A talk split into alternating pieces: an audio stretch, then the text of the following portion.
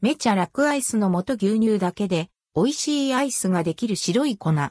作り方は振って、揉んで凍らせるだけ。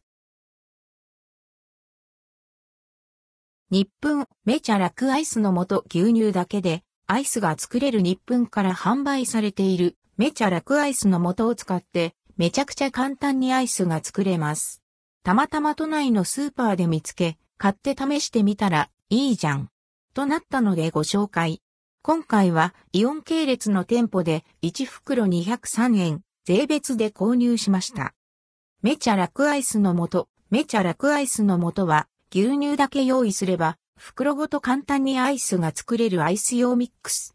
袋を開けると白いパウダーが入っているのですが、これは原材料表示によると、砂糖や乳糖を主要原料とする食品、ホエーパウダーなどが混ぜ合わされた粉末。この袋の中に冷たい牛乳 150ml を入れます。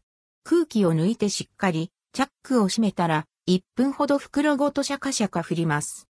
袋を平らにしてお皿などに乗せたら冷凍庫で2時間ほど凍らせます。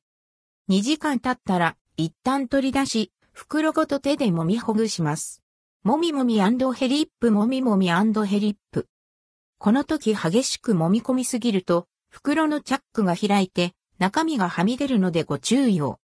全体がほぐれるまで20回くらい揉んだら、また冷凍庫に入れて、さらに1時間凍らせます。なお、この途中ほぐしの工程は省いても OK。その場合は、アイスの仕上がりが、よりシャリシャリ食感になるようです。1時間後、冷凍庫から取り出して、仕上げに10回ほど揉みほぐせば完成。袋からすくい出してお皿に盛り付けます。めちゃ楽アイスの素で作ったアイスの味は、うまめちゃくちゃ美味しい。